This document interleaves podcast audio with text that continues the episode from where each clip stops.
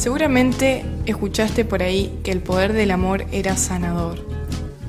¿Qué tal si lo ves en acción? Prepárate unos mates, un café, un té, una chocolatada, lo que más te guste. Sumate con nosotros. Cada semana nos encontramos para reflexionar sobre el mundo interior y sobre cómo aplicar estos principios a la vida cotidiana. Trae tus preguntas. Juntos vamos a ponerlos a la luz de la conciencia y vamos a descubrir cómo traer más amor y felicidad a nuestra vida. Compartí con nosotros y descubrí el poder sanador del amor en el grupo. Puedes sumarte de forma gratuita cada viernes a través del canal de Telegram. Ahora vas a escuchar la clase de esta semana. Gracias por tu entrega. Y hoy vamos a charlar un poco sobre eh, cómo estar en paz con la personalidad. Me parece que es clave y es em, algo que nos, nos regala un avance espiritual muy importante, poder estar en paz con la personalidad, porque cuando empezamos el camino espiritual es como que pareciera que odiamos a la mente, ¿no? La mente misma se odia a sí misma y se rechaza y se juzga y cuando hay un pensamiento se enoja porque tiene pensamientos y cuando hay enojo se enoja porque hay enojo y así sucesivamente, ¿no? Es como que entra un, círculo vicioso que en lo que es la, las enseñanzas espirituales se conoce como ego espiritual. Es como, como ese juez ahora es espiritual, eh, antes se quejaba porque no le salían las matemáticas, ahora se queja porque tiene pensamientos mientras está tratando de meditar. Así que es muy divertido, ¿no? Cómo, cómo se da, cómo van cambiando la forma, pero es el mismo mecanismo siempre, ¿sí? De, rechazo o de juicio. Entonces, vamos a ver un poco más este tema de hoy de, del ego espiritual y vamos a ver un poco más sobre cómo estar en paz con la personalidad. ¿Qué es la personalidad en sí? ¿Cómo estar en paz con esa parte en nosotros sin identificarme con eso? Esto es fundamental. ¿sí? no es que niego la personalidad, sino que la observo y recuerdo continuamente que yo soy eso que le está observando, ese espacio donde aparece, y no la personalidad sí. Que soy un qué más que un quién, pero ese quién me permite interactuar en el mundo, me permite eh, expresar eh, dones de la divinidad, etc. ¿sí? Así que vamos a ver un poco sobre este tema el día de hoy.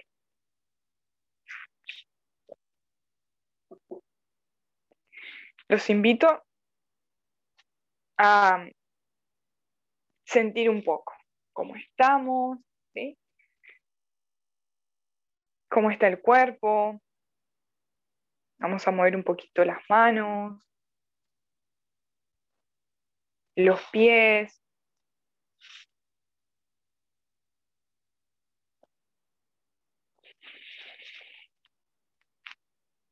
Vamos a cerrar los ojos un momento.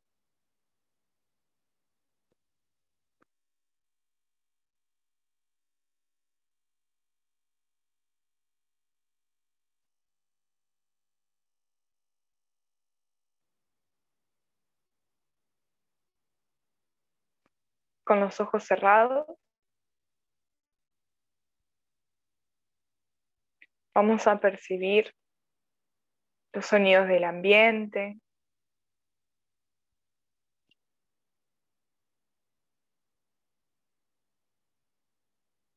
La temperatura del aire. Los movimientos que se dan en el cuerpo con la respiración.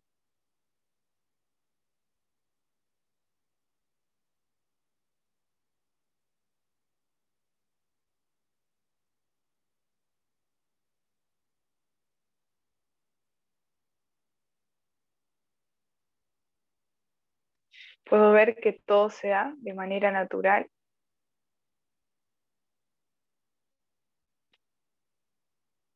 Todo sea de manera perfecta, a su ritmo.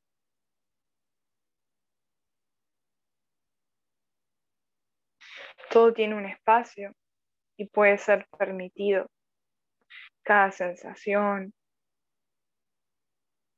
cada sonido, cada imagen.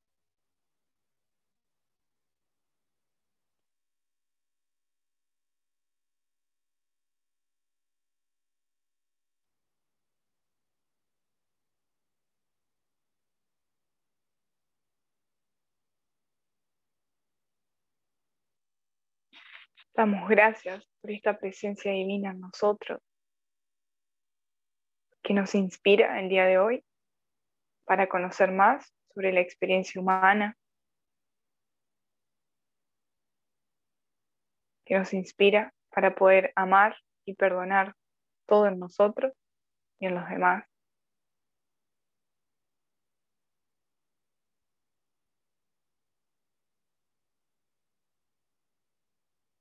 y vamos a dedicar este encuentro como un gesto de amor hacia la divinidad tal y como cada uno lo conciba a ese poder superior.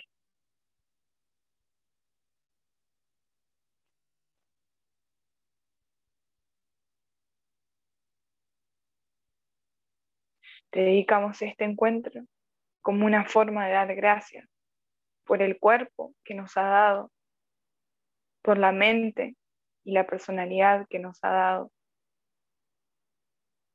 por nuestra conciencia, por el cuerpo espiritual o alma,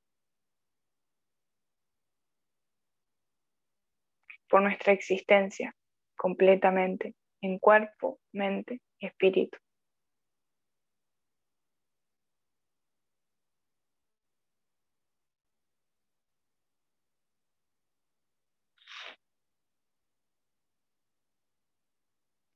con el corazón agradecido, lentamente voy a abrir los ojos bien despacito.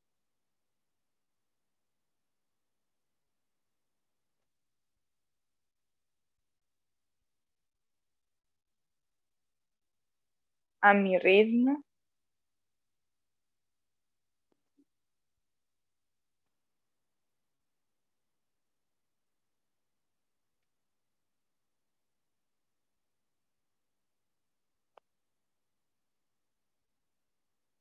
Y nos vamos a cebar un mate. Muchas gracias.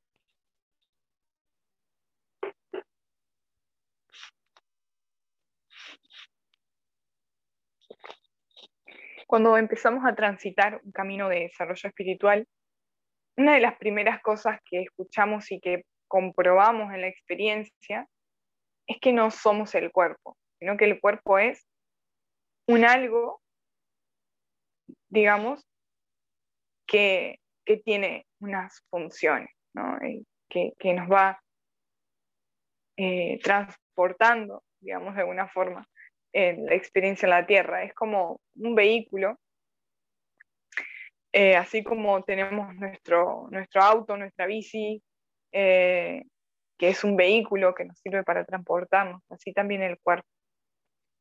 En la clase con niños, por ejemplo, decíamos que el cuerpo es como una nave espacial. Y que esa nave espacial, así como nos permite en la nave espacial eh, estar en el espacio, solo necesitamos sí o sí esa nave espacial para poder estar en el espacio exterior, si no, no podemos, porque el cuerpo no sobreviviría, jugamos de esa forma, lo explicamos a los niños así. Así también para estar en la Tierra necesitamos de una nave espacial, que es el cuerpo. ¿sí? Y podríamos decir que la mente es un tipo de cuerpo, porque es también dentro de lo que podríamos llamar físico. Si bien nosotros decimos, bueno, pero no puedo tocar la mente, en realidad es parte del mundo lineal, es parte de lo que se considera materia, parte de lo que se, lo que se considera mundo físico, la mente. ¿sí? ¿Cuándo aparece lo no lineal o lo no físico? Cuando estamos hablando del espíritu, de la conciencia, del alma. Eso es no forma, digamos. Pero la mente es forma todavía. Esto es importante porque es parte de lo que el doctor Hawkins, por ejemplo, hablaba del contenido y el contexto. Lo que nosotros de verdad somos es contexto. Nuestro verdadero ser es contexto, es decir, es como un espacio, es el cielo, un contexto que contiene dentro, podríamos decir, contenido, mente, cuerpo, ¿sí? contenido que está consciente, podríamos decir, eso que recordamos, y también contenido inconsciente. Carl Jung hablaba del inconsciente, fue, eh, perdón, Freud fue el primero que, nos, nos, nos reveló, el que descubrió el inconsciente y nos reveló que existía justamente en la mente una parte inconsciente y Carl Jung habló del inconsciente colectivo. O sea, él explicó que no solamente había un inconsciente, podríamos decir, personal, sino que había un, inconsciente colectivo y que todas las mentes estaban conectadas y por lo tanto respondían a esa programación colectiva, inconsciente. También llamó a esa parte que negamos, muy inconsciente, la sombra, que es la que, la que involucra todo lo que tiene que ver con los aspectos más animales y primitivos que, el superego suele, el superego o el juez interior suele rechazar. Entonces, ¿qué hay en la mente? Esto es fundamental comprenderlo. La mente tiene distintas formas de nombrarse. Puede llamarse personalidad, puede, puede llamarse contenido, puede llamarse emociones, pensamientos, sentimientos, recuerdos, memoria, karma. Karma es lo mismo que mente inconsciente. Todo eso es mente. En la mente podríamos decir que hay una parte que es consciente, que es la que se suele denominar como ego incluso, una parte consciente. Después está el juez, que es esa parte de la mente que suele, suele ser el regulador de las acciones. Em, dentro de, de, lo que es el conocimiento de Freud, se lo denomina superello. Eh, perdón, eh, superego. me, lo, me lo mezclé con el que sigue. Superego. Y después está el ello, que es el animalito propiamente dicho, que es lo que, lo que representa la parte más instintiva, según la, terminología de Freud. Carl Jung le decía a esa parte, digamos, más instintiva, que Freud le llamaba ello, eh, Carl Jung le decía la sombra. Son términos, no importa recordarlos, lo que importa es que hay una parte consciente que hay otra parte que es inconsciente y que hay impulsos animales y primitivos en cada una de, la mente, de todas las mentes humanas, porque es una sola en realidad. Decimos que hay muchas, pero en realidad es una sola, no solamente. Y sobre todo, cada mente eh, lo curioso es que si bien hay programas, digamos, que dependen de la cultura, que uno toma programas de la cultura o de, las vivencias que ha tenido, etc., lo más curioso es que no es personal. O sea, hay una parte en la mente que trata de apoderarse de todo eso y piensa que es personal, pero la mente en sí, con sus mecanismos, es impersonal en cierta manera, es la, herencia de ser un ser humano, digamos. Es como, eh, es como si, no sé, en una planta de tomate, están todos los tomates ahí, y uno se cree que tiene la personalidad redonda, pero en realidad es un tomate más, es un tomate más con otra forma, pero, pero es un tomate, o sea, es un tomate como todos los demás de la planta. El tema es que, claro, si el tomate se identifica con esa forma y dice, ay, mira, yo soy redondo, veo redondo, ellos son alargados y yo soy redondo, ¿no? Puede o sentirse mal por eso o puede decir, yo soy redondo, soy mejor. O puede decir, no, todos son alargados y yo soy redondo. No, es como, así funciona la mente humana. Entonces, es importante recordar que todo ser humano tiene la misma mente, ni siquiera es mi mente, ¿sí? Y podríamos decir que, va tomando distintas formas, dependiendo de las propensiones kármicas, dependiendo de cómo las vivencias que he tenido, la, la cultura, etc. Pero en esencia es el mismo mecanismo. Esto es importante para no hacerlo personal. El trabajo espiritual que tenemos es comprender cómo es la mente, comprender cómo funciona y dejar de creer que soy la mente. Por lo tanto, dejar, que dejar de creer que soy este lugar donde vivo, esta ropa que uso, la manera en la que hablo, las prácticas que hago diariamente, etc. ¿Quiere decir de que no voy a hacer todas esas cosas que disfruto? No, no quiere decir de que no las vamos a hacer. Pero recuerdo que no soy eso. No soy lo que hago, no soy el rol que cumplo socialmente. Me gusta mucho un ejemplo que da el maestro Ramana Maharshi en su libro Sea como usted es, eh, él dice, así como un hombre que hace el papel de mujer en una obra de teatro no se olvida de que él es un hombre, así también nosotros tenemos que desempeñar nuestros roles en la vida, en la tierra, sin olvidarnos de nuestro sí mismo, sin olvidarnos de nuestro verdadero ser. ¿Qué quiere decir esto? Que si la personalidad, supongamos, eh, ejerce una profesión, pongamos que la profesión de, eh, maestra jardinera, recuerdo que es un rol de la personalidad. Juego, pero no me creo que soy eso.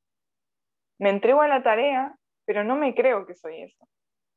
Soy eso que juega en este momento a, desenvolverse en la tierra cumpliendo ese rol, pero yo no soy un rol.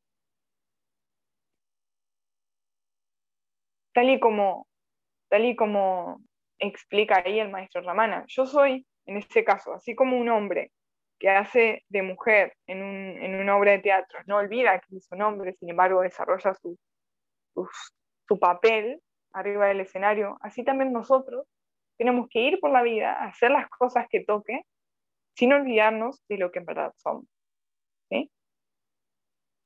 Me pareció hermoso ese ejemplo, muy divertido y muy claro, porque uno no necesita eh, aislarse del mundo, dejar de tener una profesión o dejar de tener un, un hobby que disfruta. Ah, no, pero si la personalidad es todo lo que me gusta y eso quiere decir de que tengo que dejar de, no sé, leer libros y disfruto leyendo libros, o tengo que dejar de escuchar música. No, no es eso. Solo recordar a cada instante que no soy la música que escucho. No soy eh, la ropa que me pongo. Todo eso se da naturalmente en función de las propensiones kármicas y demás. Sé que es un tema un poco complejo, pero ¿cómo vamos? ¿Hay alguna, alguna pregunta, algún comentario o, o, alguna anécdota respecto a estos temas que, que sientan en compartir ahora.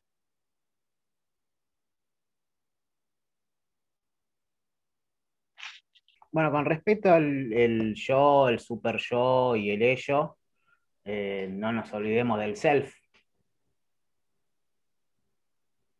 Faltaría aclarar eso nada más, pero bueno, después todo bien. Exacto, bueno, ese sería el contexto, ¿sí? El contexto donde, donde aparece todo. En el nivel de la mente, en el nivel de la mente, estamos hablando de, de contenido. Y mm, el tema es que la conciencia se identifica con la mente. Cuando está en, en el periodo de evolución pasamos por distintos momentos. Y cuando me identifico con esas voces que están en la mente, es cuando soy, pero no soy consciente de que soy. Y mm, la clave justamente es ahí, continuamente recordar que esto viene realmente con, el desarrollo espiritual, ¿no? Cuando estamos identificados con la mente no, no lo puedo ver. Pero realmente que soy eso que, está observando todo eso, pero que no lo rechaza a su vez. Entonces, el concepto del, de self que te referís, Gaby, tiene que ver con, con Jung, ¿verdad? ¿A eso te referís? Ok. Porque Jung lo que hablaba, justamente, recordemos que Jung estaba las enseñanzas de, de estaban en el 520, eh, o sea, ya estaba en una dimensión no lineal o espiritual sus enseñanzas. Entonces él no solamente hablaba de la mente, sino que hablaba del ser o hablaba del espíritu, hablaba de, esa dimensión de, la no forma que, eh, digamos, ahora conocemos de una manera más, más amplia, pero la clave para la época era que, primero, recordemos que eh, viene como sucesor de Freud. Freud descubre lo inconsciente, pero se queda en la parte de la mente. en el campo de la razón. Es un campo todavía lineal, es un campo todavía, eh, es positivo, ¿sí? pero, pero está cerrado en la razón, en el intelecto. Y lo que hizo Freud, eh, fue ampliarlo un poco más. Tomar eso y ampliarlo un poco más y trabajó sobre la conciencia, trabajó sobre el espíritu, sobre el ser, ¿no? Eh, que es lo que conocemos, eh, digamos, más hoy en día. Fue innovador porque estaba relacionado con la parte psicológica, ¿sí? Eh, algo que solo se limitaba a la mente. Es como que la parte científica mental con la parte espiritual, Carl por eso su calibración habla justamente de eso, ¿no? Un nivel de amor. Eh, y fíjense que algo que él recomendaba a sus pacientes era prácticas espirituales. Ah, cuando sus pacientes llegaban con, con cuestiones mentalmente, por ejemplo, adicciones y demás, él les decía que la única sanación era posible a través de la dedicación espiritual. Eh, a través del poder de la fe y del amor. Entonces, eh, lo que vemos es que el camino no es rechazar la mente, sino comprenderla y trascenderla a través del amor. Eso es parte de lo que podemos ver con las enseñanzas de Carl Jung y podemos verlo con las enseñanzas de Buda, las enseñanzas del Dr. Hawking, donde se hace hincapié a la no dualidad. a la no dualidad y a, la devoción como puente para trascender esa dualidad de la mente. ¿Qué es dualidad? La mente ve cosas separadas. La mente ve un yo que está separado de lo demás y un yo que está separado de Dios. Eso es una ilusión de la percepción de la mente. Y la práctica espiritual implica ir disolviendo esas ideas falsas, ese falso yo, esa, esa mente se va disolviendo hasta que lo único que queda es el contexto prístino del ser, eh, nuestro verdadero ser. Se van borrando una y otra vez eh, las cintas, digamos, y, va quedando solo el contexto. Así como las nubes se van evaporando y solo queda el cielo puro y prístino, así también la práctica espiritual implica tomar conciencia de lo que no soy y soltarlo para que lo que de verdad soy prevalezca. Buenísimo.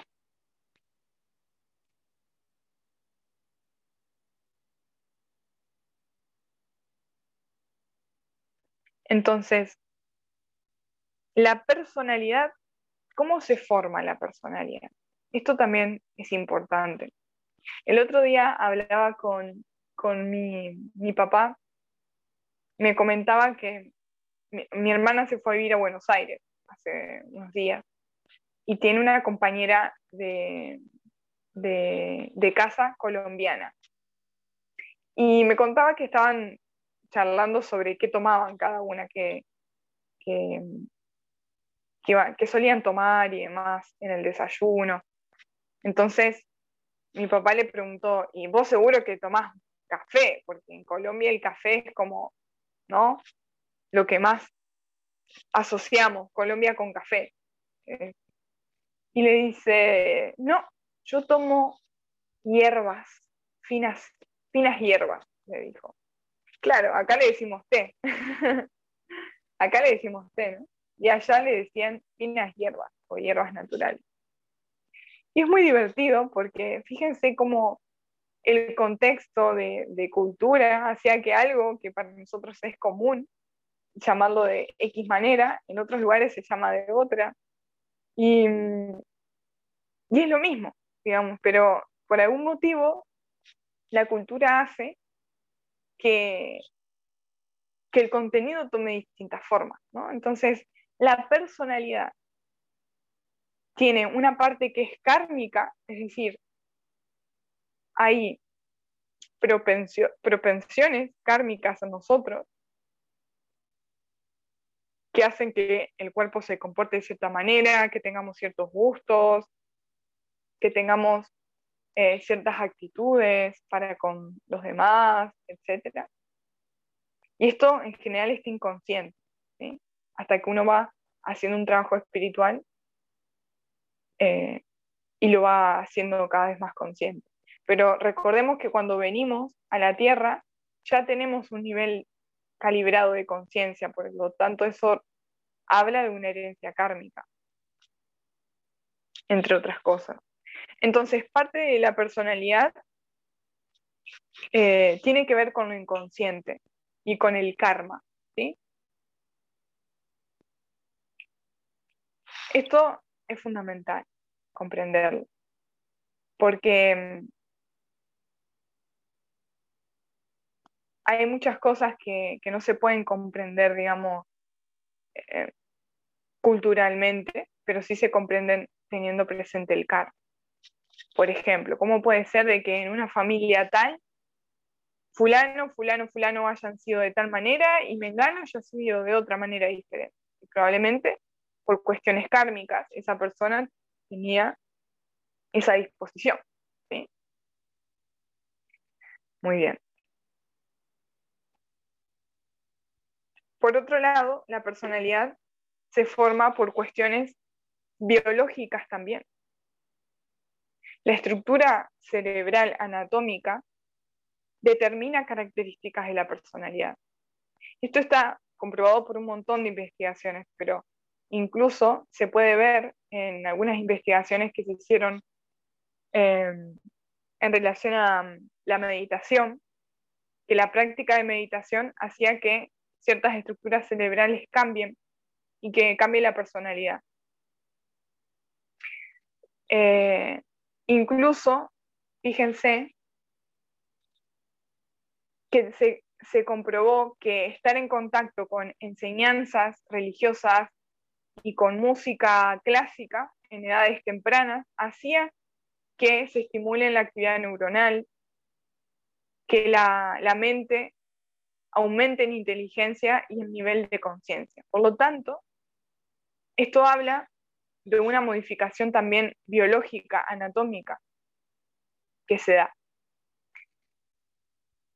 Esto también se ve mucho en algunos, eh, algunos, no sé si llamarlo problemas, pero se suelen llamar como enfermedades mentales. Hay personas que tienen una estructura cerebral tal que no pueden, por ejemplo, retrasar la, gratificación de los estímulos y por lo tanto se consideran peligrosas porque tienen eh, lo que se suele llamar eh, problemas como esquizofrenia o problemas relacionados con los eh, instintos más bien psicóticos, ¿no?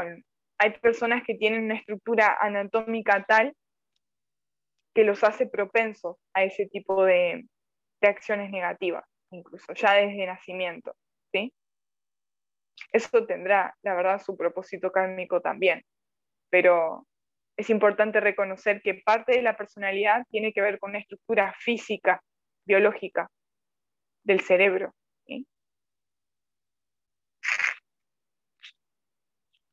Realmente, incluso si vemos la evolución de la conciencia, vemos que debajo del nivel de 200 la mente tiene una característica física y una estructura, y debajo, eh, por encima del nivel de 200, cambia a través de la energía espiritual o kundalini, cambian las conexiones nerviosas, cambia totalmente el sistema de, gestión emocional.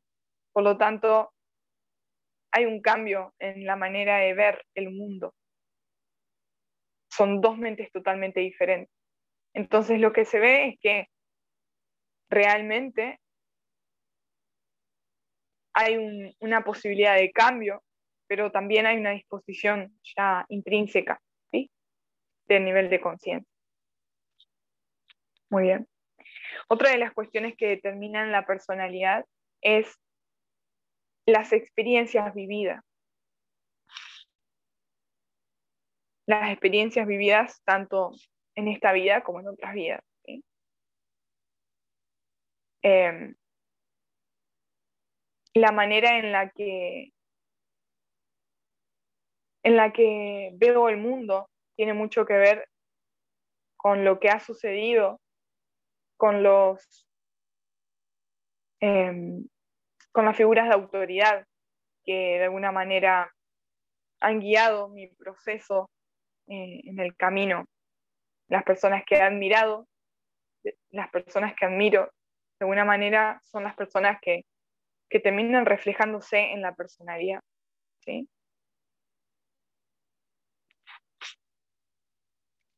Los gustos y los disgustos son parte de la personalidad.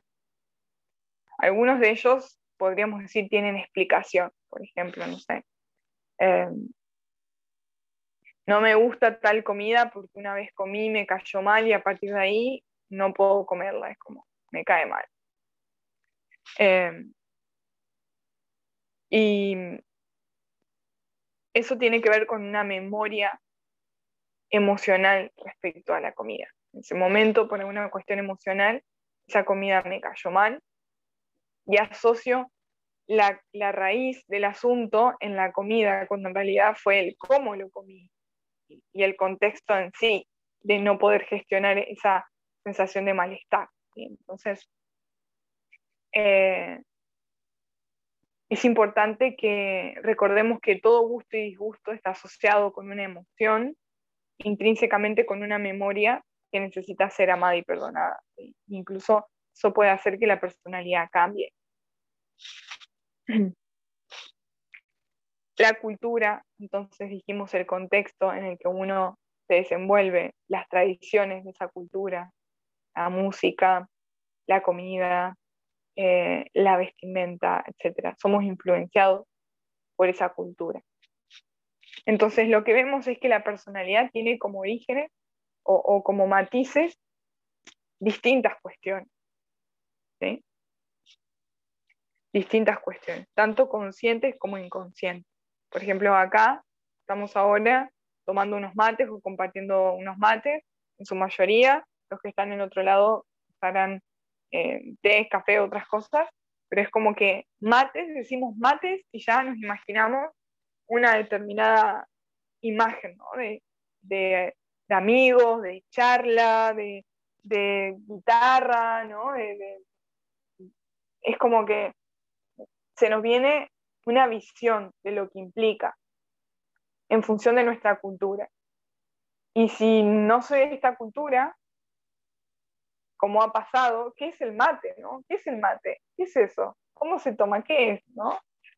Entonces, la personalidad tiene matices y mm, fíjense que incluso no es un obstáculo para, para la interacción, al contrario, es lo que de alguna forma facilita esa aparente interacción entre personas separadas, entre aparentes personas separadas. En el mundo de la forma parecemos separados, pero siendo conscientes en el interior uno puede sentir que no hay separación. ¿sí?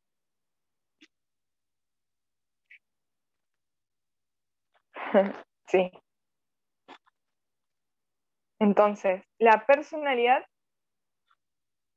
pareciera que es un yo separado. Es como decimos, no, yo disfruto tomando mates, pero amargos. No me des dulces porque no los paso. Y otro dice, no, yo que sean dulces porque los amargos me caen mal, me duelen en el estómago, estoy como cinco días sin poder comer nada. ¿sí? Estoy ahí totalmente identificado con, esa persona que tiene gustos y disgustos. Entonces, es importante recordar que hay, así como tengo un cuerpo, la divinidad me dio un cuerpo para estar en la tierra, lo puedo tocar, abrazar, me dio un cuerpo, también me dio una personalidad con algún propósito, que no necesito entender, simplemente está ahí. Y ahora me dice, a través de la práctica espiritual, me dice, y vos no sos esa personalidad, ¿no? Entonces, ¿qué hago? ¿Qué hago con esta personalidad? La práctica es suelto poco a poco la identificación.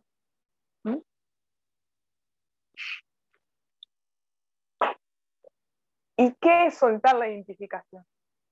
Observar la personalidad como si fuera un ello, algo separado, algo que estoy mirando, así como cuando miro una película, veo a los personajes interactuar y sé que no soy eso, sé que no soy eso, por lo tanto miro la película tranqui, digamos. Bien, y si en algún momento por algún motivo siento empatía por algún personaje y me identifico, lloro, sufro con lo que le pasa al personaje, me alegro con lo que le pasa al personaje, ¿no? Cuando me identifico con eso, empiezo a sentir lo que el personaje siente de la película, ¿no? Y cuando miro la película sabiendo que no soy eso, es como que, bueno, sí, es una película, ¿no? En nuestra vida es exactamente lo mismo.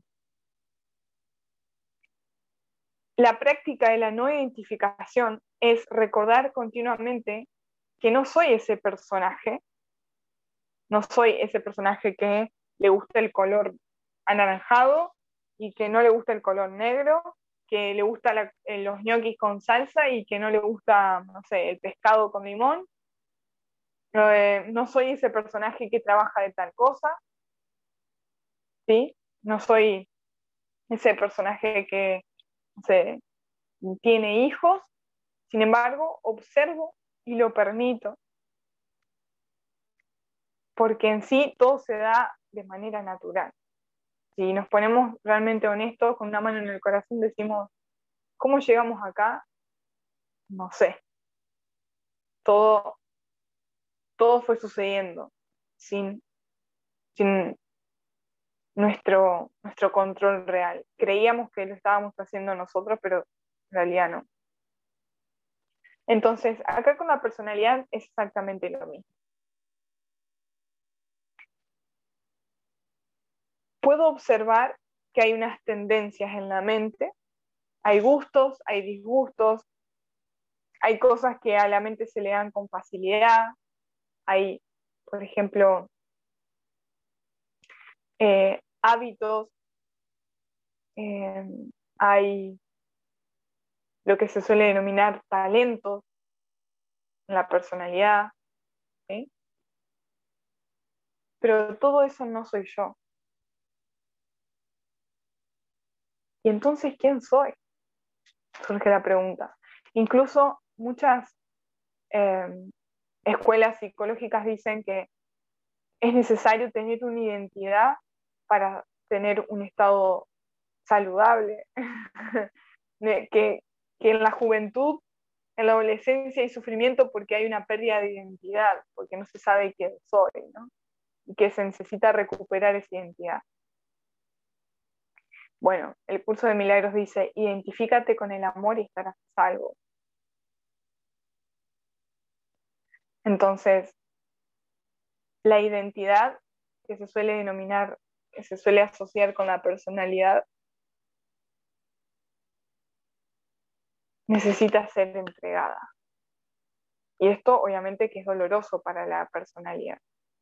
Es el proceso de purificación de la mente o purificación de lo que se conoce como ego. Es recordar que no soy esa personalidad, pero soy eso que la acepta, que la permite, que la reconoce como parte de la divinidad y que la ama tal y como es.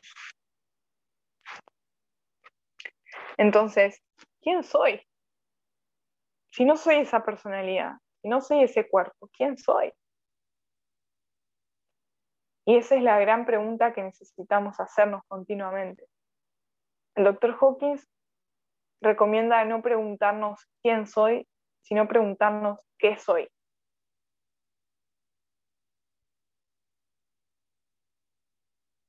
Porque el yo es en realidad una sensación de existir que no está asociada a nada más. Es como existo. Y el maestro Ramana Maharshi nos invitaba a hacer el ejercicio de preguntarnos, ¿quién soy yo? En relación a descubrir que eso que creía que era, no soy, y que soy más bien eso que es silencio, ese campo que queda al preguntar. Es, por ejemplo, supongamos que digo, em, tengo que sacar la basura. Entonces, poniendo en práctica el mecanismo de la autoindagación del maestro Ramana, diríamos, ¿quién tiene que sacar la basura? Entonces, surge responder, yo. ¿Y quién soy yo?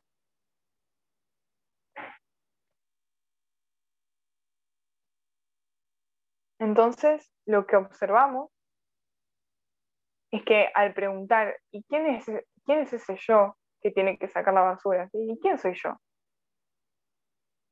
Hay silencio, nadie más responde. Porque ese yo, ese aparente pensador detrás de los pensamientos y ese aparente hacedor detrás de las acciones, en realidad es un pensamiento. No hay alguien real ahí son solo pensamientos que surgen de un campo de energía particular, pero no hay un yo que esté pensando, no hay un yo que esté haciendo. Todo se da de manera espontánea. Estas son las enseñanzas que los grandes maestros nos enseñan y que poco a poco vamos corroborando en la experiencia subjetiva. Es un poco complejo al principio, así que hay que tener paciencia, pero la clave es recordar esto, que hay un falso yo en mi interior que cree que es el hacedor de las acciones y el pensador de los pensamientos. Pero los grandes maestros me dicen de que eso no es cierto, de que todo eso se da espontáneamente y que lo que yo soy es un espacio donde todo eso aparece.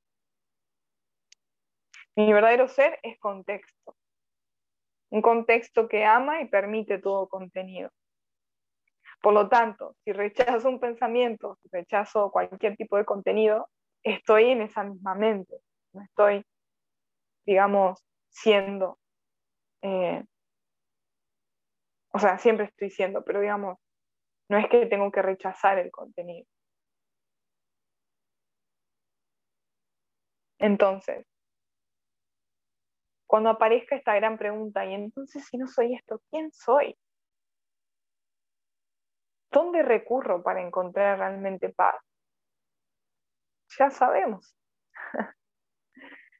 Necesitamos pedirle a la divinidad que nos muestre la verdad de lo que somos, porque no lo podemos descubrir desde nuestro lugar, desde la mente misma no podemos ver la verdad de lo que somos. Entonces, cuando aparezca esta gran pregunta, si no soy la personalidad, ¿qué soy? Señor, ayúdame a entender la verdad de lo que soy. Ayúdame a comprender mi verdadero ser.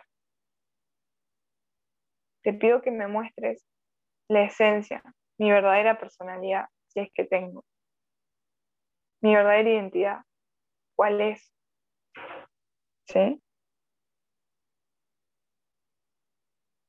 No, en la, en la psicología dice no, porque no tiene personalidad, y lo asocian con que es alguien débil, con que es alguien con falta de autoestima, no tiene personalidad, es como se, deja llevar de acá para allá porque no tiene personalidad. Se suele decir, ¿no? Como si eso fuera algo negativo. Que en realidad eh, es la personalidad es algo que se da espontáneamente. Así que no, es algo que podamos crear, digamos, por nuestra cuenta. Es algo dado por la divinidad. Así que, ¿cómo estar en paz con esta personalidad? Con estas características que vemos en la mente. El primer paso es reconocerla. Entonces, como a veces estoy identificado con esta personalidad en algún grado, en realidad lo estamos en algún grado, aunque hasta que nos iluminemos plenamente, eh, hasta que lleguemos al nivel de conciencia mil, va a haber un poco de personalidad en nosotros. Así que en realidad está la personalidad, pero está la identificación. Entonces, eh, en el nivel de conciencia de iluminación que calibra eh, a partir de los de los 600, 700 específicamente, eh, es iluminación. Eh, uno observa la personalidad, pero sabe que no es eso. El doctor Hawkins dice en muchas entrevistas que se le ha dado que, que no hay nadie y, él, y que cuando llega el momento, por ejemplo, de interactuar con alguien, es como que surge espontáneamente esa personalidad, pero no, es, no se siente como un yo. Entonces, en nosotros que estamos comprendiendo todo esto, la práctica es recordar lo que los grandes maestros nos dicen. Y algo que el doctor Hawkins siempre aconsejaba era observar la personalidad como si fuera un ello.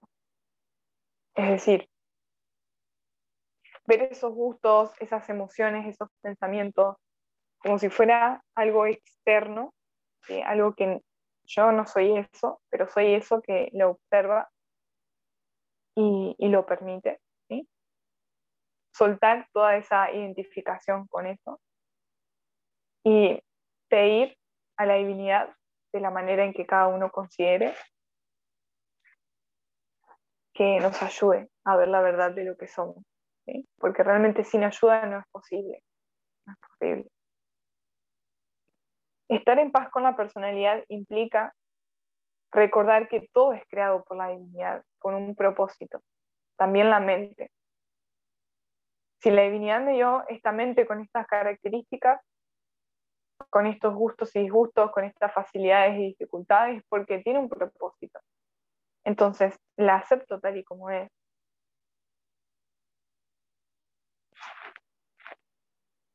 Y pido a la divinidad que gestione la personalidad para que sea un instrumento de su amor en el mundo.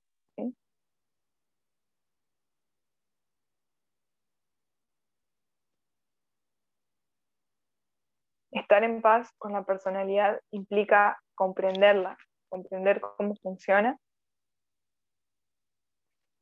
y reconocer con humildad que solo un poder superior puede gestionarla de manera segura.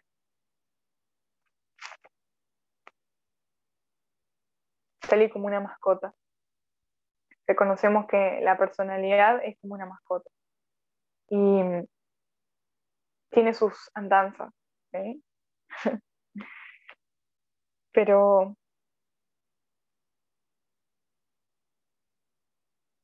no me identifico con eso. La, práctica más poderosa es la no identificación. Mirar siempre esas costumbres, esos hábitos, como algo que aparece en mí, pero no soy yo.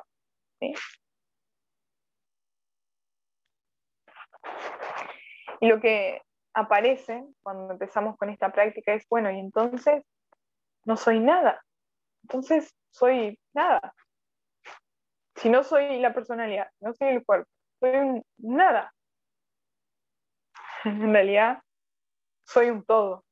o sea, uno necesita comprender que no es posible la nada. Porque si no, eso implicaría no existencia y obviamente existimos cuando estamos durmiendo, por ejemplo, en sueño profundo. No nos acordamos de nada de eso. No había conciencia del cuerpo, no había conciencia de la mente. Sin embargo, existíamos. Cuando éramos bebés, de meses, no nos acordamos nada de todo eso. Sin embargo, existíamos. Entonces, la existencia no depende de, de la memoria, no depende de algo lineal, es intrínseca, dada por regalo de Dios. Así que no pasa nada, digamos. No, hay manera de que seamos nada. es un truquito más de la mente. Entonces, estar en paz con la personalidad implica reconocer que la personalidad es algo dado por la divinidad para interactuar en la tierra y que lo que vinimos a, aprender a la tierra es justamente que no soy esa personalidad, a soltar esa identificación. Por lo tanto, necesito tenerme paciencia, necesito ser amable con la mente, ser amable con el cuerpo, ser amable con mi propia experiencia, porque estamos aprendiendo. Y reconocer que el camino del amor y de la compasión implica también hacia ese mismo personaje hacia, hacia ese mismo, esa misma personalidad.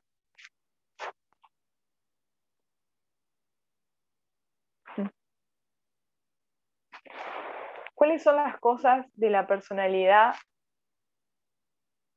que más les cuesta aceptar? No es para que lo digan ahora en la clase, pero digamos, vamos a buscar algo en la personalidad que ustedes observan en este momento y, vamos a, si tienen algo para anotar, anotar al menos tres cosas que, que no les guste, digamos, de esa personalidad, que sientan como una cierta resistencia por esos hábitos.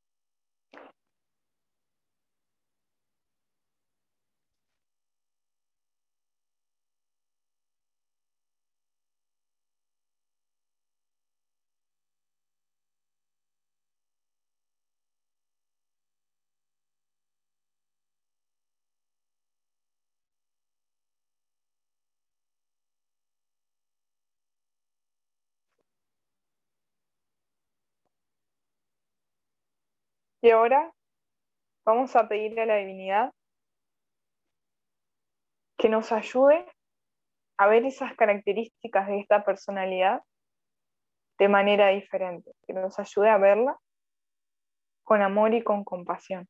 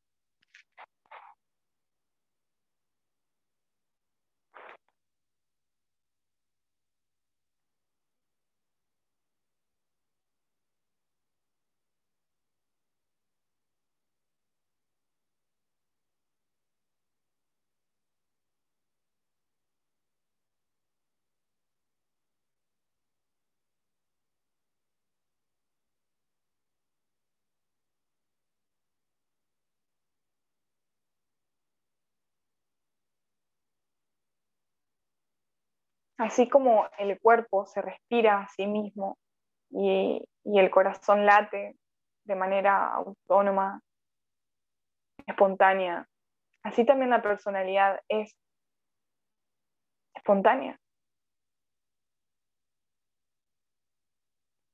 Por lo tanto, algunas cuestiones pueden cambiar en la personalidad y otras no, van a seguir así. Cuando vamos avanzando en los niveles de conciencia, ciertas cosas de la personalidad cambian, pero no todas. Por ejemplo, a nivel subjetivo, observo que la personalidad de, que vamos a llamar Jessie, la personalidad que se me ha dado, siempre disfrutó escribiendo amaba escribir desde chiquita. Escribía canciones, escribía poemas, escribía, escribía, escribía. Y al principio era un hábito que, que no lo usaba del todo para, podríamos decir, de manera amorosa. ¿no? Usaba el diario íntimo y escribía de todo ahí, ¿no? ¿No? Pero mientras fue avanzando la evolución de la conciencia, se puede observar que esa misma personalidad fue cambiando. Sigue el amor por la escritura, pero se expresa de manera cada vez más, más amorosa y se va usando de manera más amorosa por la divinidad, respondiendo a ese nivel de conciencia que va cambiando. Y ahora se puede observar que esa misma personalidad escribe con más amor y escribe en adoración a la divinidad, ¿sí? escribe en adoración a la vida, pero sigue escribiendo, porque ese es el regalo de Dios en esa personalidad, el amor por la escritura, la facilidad por la escritura o o, la devoción por la escritura. ¿sí? Entonces, fíjense que es una característica de la personalidad que a través de la evolución de la conciencia va tornándose cada vez más amorosa, pero se sigue manteniendo. Entonces, con las cuestiones podríamos decir negativas, que la mente clasifica como negativas de la personalidad, por ejemplo, eh, morderme las uñas. Esa es una característica de, la personalidad de Jessie que se muerde las uñas, se las corta rápido. Desde chiquita también. Entonces, si yo me identifico con, con esa personalidad que se muerde las uñas, es una cosa, pero si lo observo y observo que la personalidad, el cuerpo hace ciertos movimientos y que se cortan las uñas o lo que sea. Es simplemente como, como el cuerpo cuando se respira a sí mismo, la personalidad, uno ve esas tendencias y dice, ah, mira, pero no, no hay un juicio, no hay una, no hay una, una crítica ni tampoco hay un ensalzamiento con eso que se le da bien a la personalidad. Porque uno reconoce que, que no es eso, es todo la divinidad haciendo, moviendo los hilos a nosotros. Entonces, les propongo que, no ahora, pero como ejercicio, eh, describan a ese personaje que, suelen identificar como yo, que, que han creído que eran ustedes. si es que todavía creen, quizás ya están plenamente iluminados y ya la tienen re clara, ¿eh? Pero eso que llaman yo, eso que identifican con un nombre, que creen que son, eh, pongan, por ejemplo, fulano es así, Jesse es así. Y toda la descripción de Jesse. Toda la descripción que se me ocurre. Y recuerdo que eso es parte de la creación de Dios. Y que yo soy eso que le está observando y que puede estar en paz con eso, porque soy la observación. Recuerdo hace unas semanas tuve que hacer un currículum y no les puedo explicar las andanzas que fue hacer ese currículum, porque la mente espiritual decía, ¿qué? Un currículum. Pero si yo no soy esto, yo no soy esto que estudié, yo no soy esto que, que aprendí, no soy estos diplomas. Qué bárbaro, qué, qué estupidez hacer un currículum, decía la mente espiritual, ¿no? Era muy divertido. Cuando en realidad es lo más común, ¿no? Hacer un, currículum. Eh, es como muy, muy divertido, como la mente espiritual se enrollaba en hacer un drama de, hacer un currículum. Em, entonces, es muy importante hacer ese ejercicio, mirar al personaje, a la personalidad, con amor y decir, bueno, a ver si, mira todo lo que fue pasando y hacer la práctica de no identificación. Yo no soy profesora de yoga,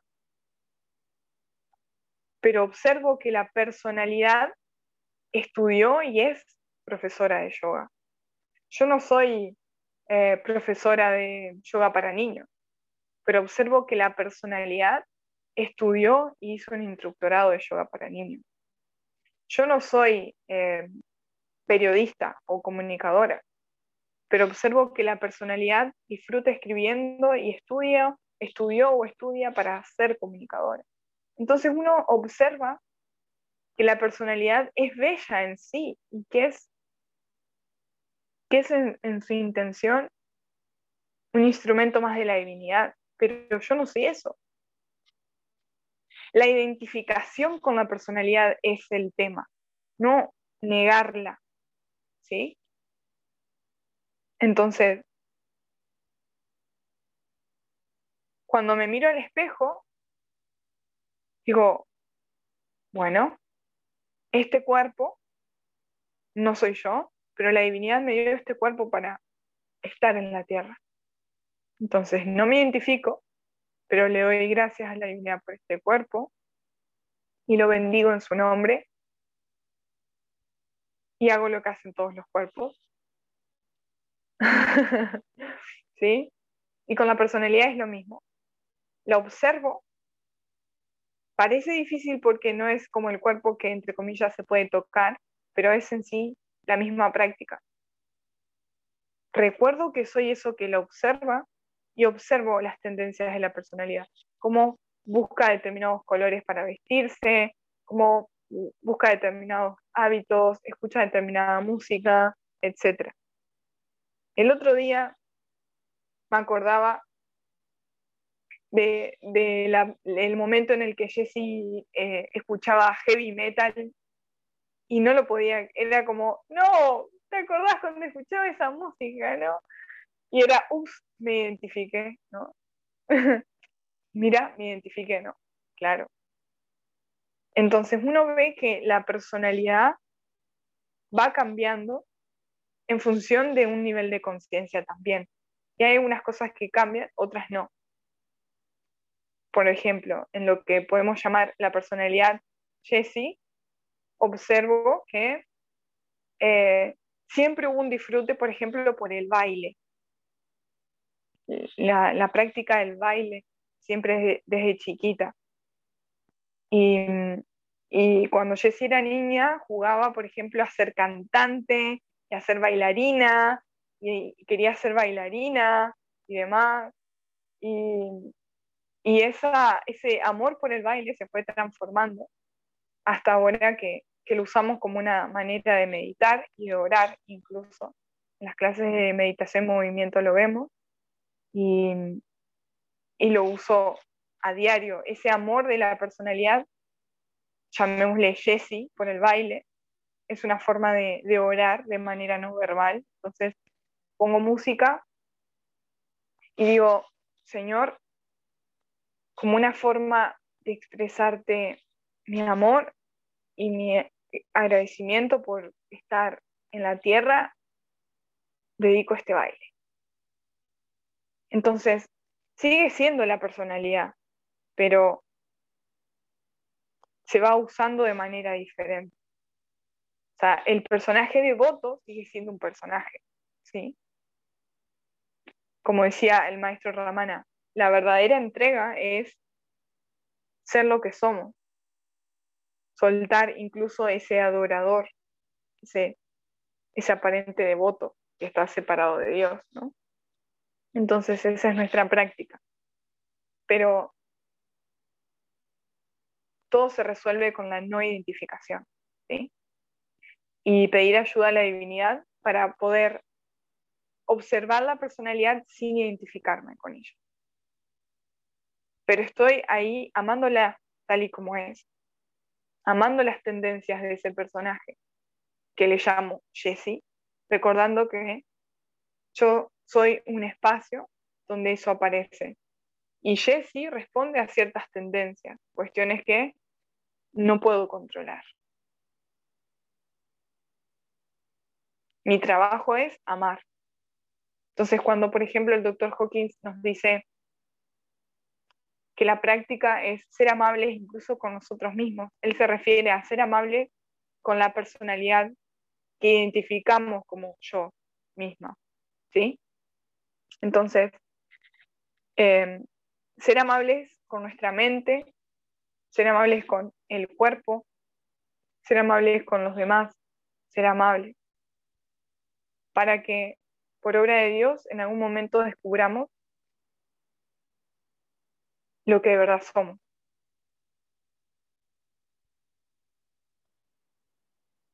Y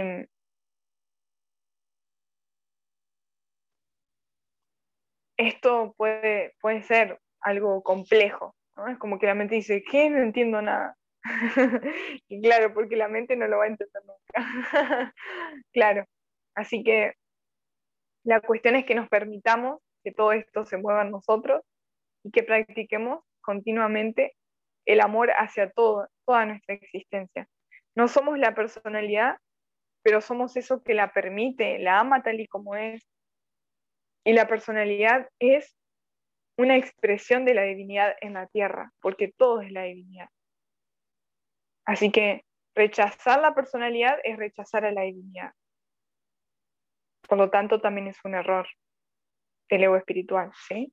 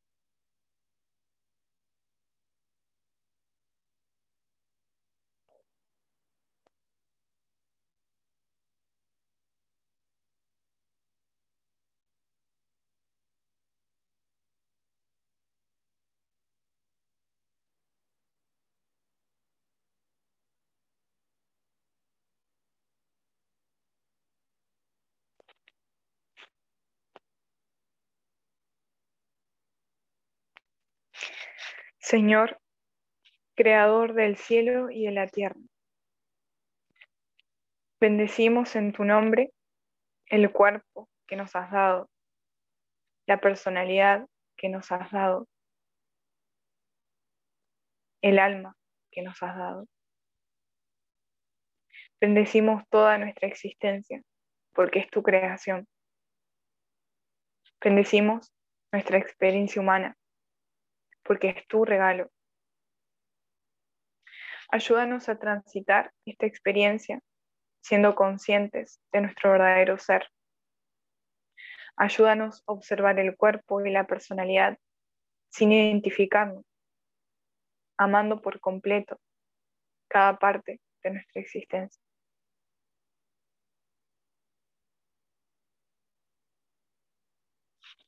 Gloria a ti en lo más alto.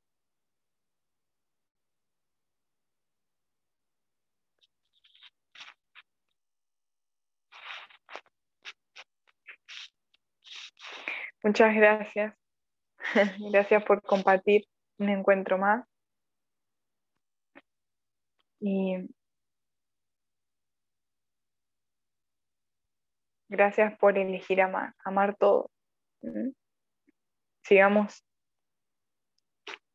el camino del amor, también a la personalidad, que es nuestra mascota, nuestra mascota interior.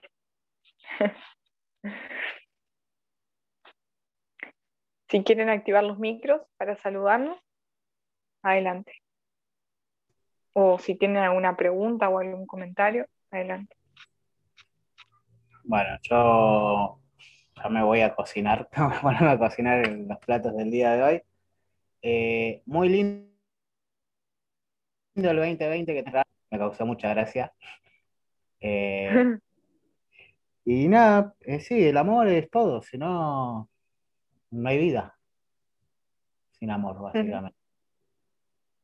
Así que bueno, estaremos viendo la próxima semana, si Dios quiere. Así que bueno, que tengan un buen fin de semana, chicas. ah, y Andrés, también. Gracias. Buenísimo, buenísimo. Gracias, que te sale rico. Eh, gracias y después de que de la clase amar de la personalidad sin rechazo y sin apego, eh, permitiendo que esa energía se mueva y aceptarla tal cual es. Creo que ese es el, gran desafío porque cuántas veces renegamos de nuestra personalidad o no estamos conformes o siempre falta algo o, no debería ser así o entender y amarlo con compasión hace que, podamos ver esa mascotita con su inocencia, ¿no? Exacto. sí, es verdad. Gracias. Eh, bueno, me pareció bastante interesante, la verdad, el, tema de hoy. Y me llevo alguna, algunas prácticas para seguir, eh, digamos, insistiendo con esto de de la no identificación sobre todo, que es algo que, lo trato de practicar todos los días, pero bueno, a veces caemos en, los apegos de la, de la identificación y, de la personalidad justamente. Así que, pero bueno, me pareció un lindo tema y, gracias por eso. Es la práctica diaria, así que a divertirnos. Les mando un abrazo grandote y nos vemos mañana los que vengan a clase. Y que nos toca ver los apegos a las drogas mal llamadas espirituales. Así que va a ser un tema interesante. Y, a los que no, nos vemos la semana que viene. Nos vemos cuando tenga que ser. un abrazo grande. Gracias. Chao, chao.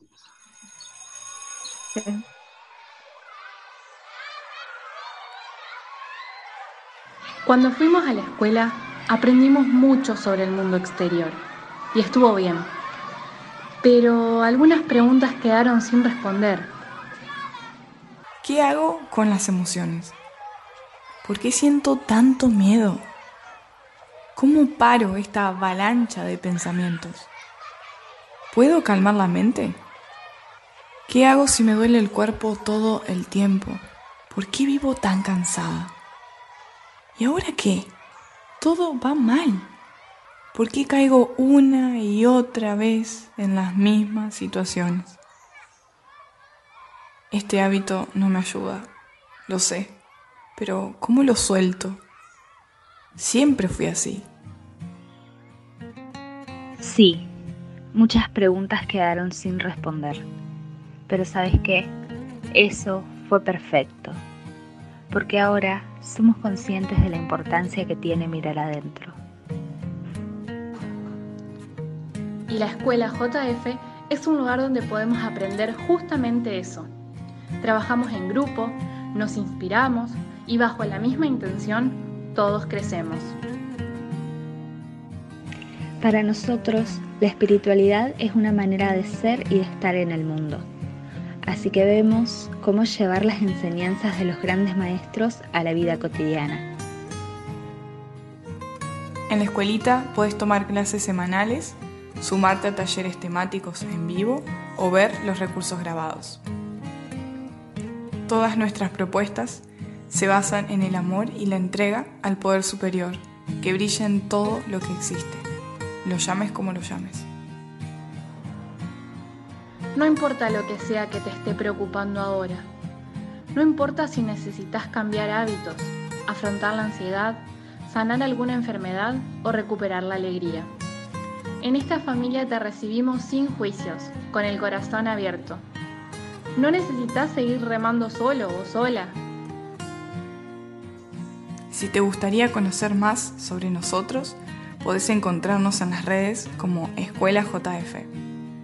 También nos podés escribir a escuelaonline.jf.gmail.com Gracias.